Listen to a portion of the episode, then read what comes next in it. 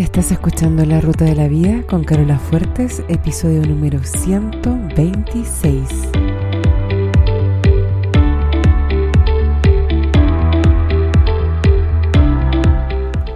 Porque lo importante no es el destino, lo importante es el camino. No se trata de lo que logramos, sino de en quienes nos convertimos en el proceso, porque solos podemos llegar rápido pero juntos llegamos más lejos. Te invito a compartir el camino. Bienvenido a la ruta de la vida. Hola a todos mis compañeros de viaje. ¿Cómo están? Espero que estén tan bien, pero tan bien, que estén pensando, ¿qué onda? ¿Hasta cuándo va a durar esta racha? Porque cuando uno está muy bien, ¿se han fijado que como que uno empieza a desconfiar? Como que uno piensa, no puede estar todo tan bien, aquí hay gato encerrado. Es la calma antes de la tormenta. O seguro que se viene algo pesado y se nos acaba este veranito de San Juan. Tan pesimistas que somos a veces. Tanto que nos cuesta aceptar cuando la vida va tan bien. Empezamos a esperar, a vaticinar y finalmente a predecir incluso que va a terminar tanto bienestar hasta que terminamos encontrando el final, ya sea que tú creas que lo atraes, que lo manifiestas, que es una profecía autocumplida, al final termina y sientes como un extraño alivio, ¿no? Estabas en lo cierto. Lo triste es que todo ese tiempo y esa energía que te gastaste en estar atento a lo que podía pasar para terminar con todo ese bienestar es tiempo y energía que no fue dedicado a disfrutar, apreciar y percibir todo lo bueno que estabas viviendo. Hay un libro sobre esto que se llama The Big Leap. Habla sobre estos techos y pisos invisibles que uno se pone y que no te permiten como dar el, el siguiente salto a un nivel de bienestar mucho mayor, como que uno mismo se va limitando. Pero esto da para otro episodio entero, así que mejor lo dejo hasta acá y voy con el tema de hoy. El tema de hoy es la vida después de un fracaso.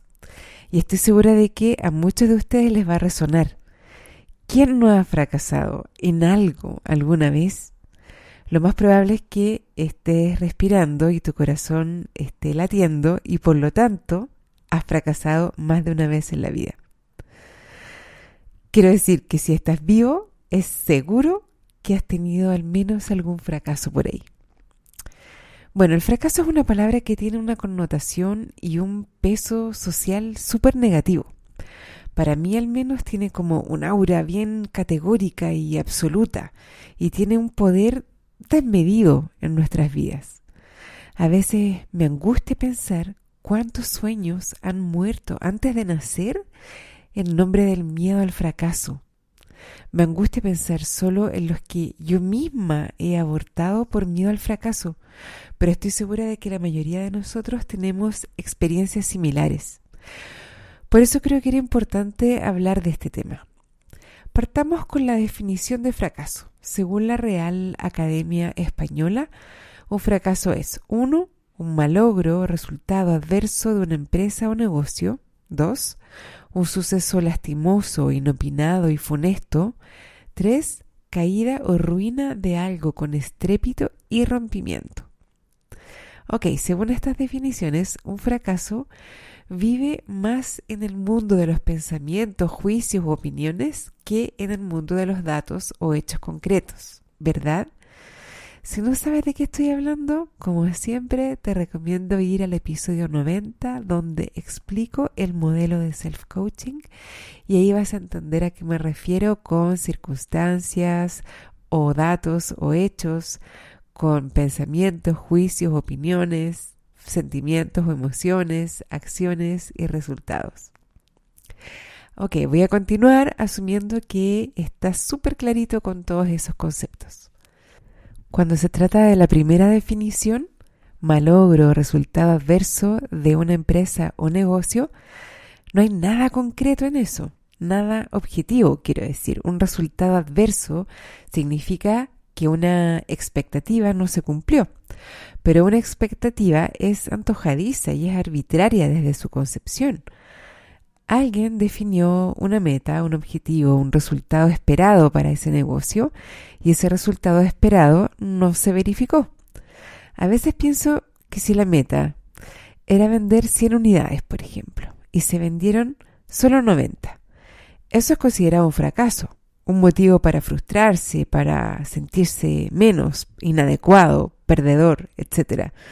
Pero si la meta hubiese sido 70, el mismo número de ventas, las mismas 90, sería una razón para celebrar.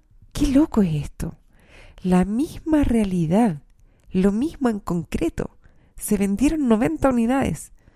Si nos ponemos los lentes en que la meta era vender 100, tenemos una experiencia de esa realidad que es un fracaso. Pero si nos ponemos los lentes en que la meta era vender 70, tenemos otra experiencia radicalmente distinta. Es la misma realidad, exactamente la misma, pero podemos vivirla de maneras opuestas. ¿Quién crea el fracaso entonces? ¿Dónde vive el fracaso? ¿Es el fracaso real? La segunda definición dice, suceso lastimoso, inopinado y funesto. Eh, inopinado es algo inesperado. ¿Qué podría ser menos concreto? Es absolutamente arbitrario y opcional calificar algo como lastimoso, inopinado o funesto. De pronto esta cosa tan objetiva y tan concreta que llamábamos fracaso empieza a volverse mucho más subjetiva y relativa y por lo tanto opcional. La tercera definición dice caída o ruina de algo con estrépito y rompimiento. Acá nos da más espacio para jugar, ¿no? Porque si me caigo pero no me rompo y me vuelvo a poner de pie sin hacer mucho ruido, o sea, sin estrépito, entonces no es fracaso según la definición, ¿cierto? O sea, mientras me vuelva a poner de pie sin hacer mucho ruido y no me rompa nada, puedo caerme todas las veces que quiera y no estaría fracasando, ¿verdad? De pronto tengo mucho más espacio para hacer y para intentar que el que tenía cuando pensaba que ni siquiera me podía caer. Además, tropezarse no es caerse, y he tenido varias caídas que en realidad podrían calificar más como tropiezos que como caídas propiamente tal. El punto es que el poder lo vuelvo a tener yo. Quien califica si algo fue o no fue un fracaso es una persona. Un hecho concreto en el mundo, una cantidad de ventas, un número en la balanza, una distancia recorrida, una velocidad, por sí mismos no pueden tener la calidad de fracaso o triunfo hasta que alguien no lo mira y lo bautiza. Este ejemplo lo he dado antes el mismo número en la balanza cuando me peso por la mañana, el mismo número. Lo puedo vivir como un fracaso o como un triunfo. ¿De qué depende? Si me pillan volando abajo, podría responder que depende del número del día anterior. Es decir, si el número del día anterior fue mayor o menor, me va a decir si el número de hoy indica un movimiento relativo en la dirección que yo esperaba. Pero ¿es así realmente? La verdad es que no es tampoco el número del día anterior, es mi cerebro. La que decide si es digno de celebración cuando veo una tendencia al alza o una tendencia a la baja soy yo. Es mi propio cerebro quien califica un número o cualquier circunstancia de la vida como un fracaso o como un éxito. Esto es una excelente noticia, porque podemos aprender a elegir el significado que le damos a las circunstancias de la vida. Podemos aprender a elegir un significado que nos ayude, que nos empodere y que nos acerque a nuestros sueños y metas. Bueno, yo tengo una meta, es una meta relativamente pequeña, de la que no hablo mucho, pero es una de mis metas en la que trabajo día a día y requiere un alto nivel de compromiso y precisión. Esta meta es bajar los últimos 5 kilos. Quiero bajar para volver a lo que pesaba cuando estaba en el colegio. En los últimos dos años, más o menos, logré bajar el grueso de lo que había subido con los embarazos y mientras estaba dando pecho. Yo no soy de ese grupo de afortunadas que bajan de peso con la lactancia. Yo creo que hasta subí con la lactancia porque con tal de mantener un volumen de leche adecuado y cumplir con mi meta autoimpuesta de dar pecho hasta los dos años, digamos que me alimentaba bastante. Galletitas de lactancia eran un pilar de mi alimentación diaria y eran súper calóricas. Pero bueno, entre paréntesis, ese fue uno de mis tantos fracasos en la vida. A ambos niños quería llegar hasta los dos años de lactancia materna, pero ambos dejaron solos el pecho a los 18 meses más o menos. Mi meta arbitraria no se cumplió, pero estoy súper orgullosa y considero un triunfo haber llegado hasta el punto en que ellos solos dejaron el pecho. En fin, estoy ahora embarcada en estos últimos 5 kilos y llevo bastante tiempo acá. Bajo uno, subo uno. Bajo uno y medio, subo dos. Y así. Lo principal para mí y la razón de fondo por la que estoy haciendo esto es porque quiero aprender la habilidad de la integridad conmigo misma, en el sentido de comprometerme con un plan en cuanto a lo que voy a comer y en qué cantidad y en qué momento y cumplirlo. Nada más que eso. Suena sencillo, pero no lo es. Si logro cumplir esas cosas, es decir, hacer el plan de lo que voy a comer, en qué cantidad y en qué momento, y cumplirlo, después esa habilidad la puedo transferir a cualquier otra meta de mi vida. La mayoría de nosotros sabe qué hacer, pero no lo hace. Por lo tanto, el lograr ser una persona que dice y se compromete a hacer algo y lo hace es invaluable. Y esa es la habilidad que quiero desarrollar ahora. Cada día decido lo que voy a comer al día siguiente, cuánto y cuándo, a qué hora. Y al día siguiente, cuando llega la hora de comerlo, a veces quiero otra cosa, o quiero un poco más, o un poco menos, o antes, o quiero un snack entre medio. Surgen todo tipo de urgencias y necesidades de hacer trampa respecto de mi planificación. Y a veces fracaso en mi plan. Eso pasó este fin de semana. Comí en una hora que no tenía planificado comer, comida que no tenía planificada comer y en una cantidad que tampoco tenía planificada. Me jugué chueco a mí misma. Fracasé. Me sentí tan mal conmigo misma que al día siguiente aún no era capaz de volver a mi plan y seguí eligiendo cosas que no estaban en el plan y en cantidades y en momentos que no estaban en el plan.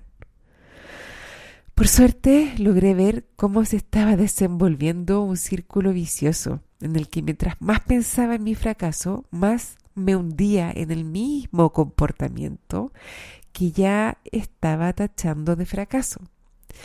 Y me hice la pregunta, ¿qué tal si todo pasó exactamente como tenía que pasar para mi mayor beneficio? ¿Qué pasaría si todo esto fue para mi bien? ¿Qué puedo aprender de esta situación? El asunto es que contar el cuento como si fuera un fracaso es igual de inventado que contarlo de la otra manera. Pero cuando lo cuento desde el prisma de que fue para mi mayor bien, soy capaz de dejar de autoflagelarme. Puedo mirar con compasión y con curiosidad las decisiones que tomé, entender por qué las tomé y prepararme para una próxima oportunidad, para estar mejor preparada y poder hacer frente de mejor manera a una situación similar. Hoy, cuando me pesé, me pesó todos los días, el número era mayor que el número del viernes recién pasado. Pero no significa nada malo. No dudo ni un segundo de mi habilidad para llegar a mi meta. Sé que voy a llegar. Puede que me demore un poco más de lo que yo arbitrariamente había definido. Pero eso tampoco significa nada malo.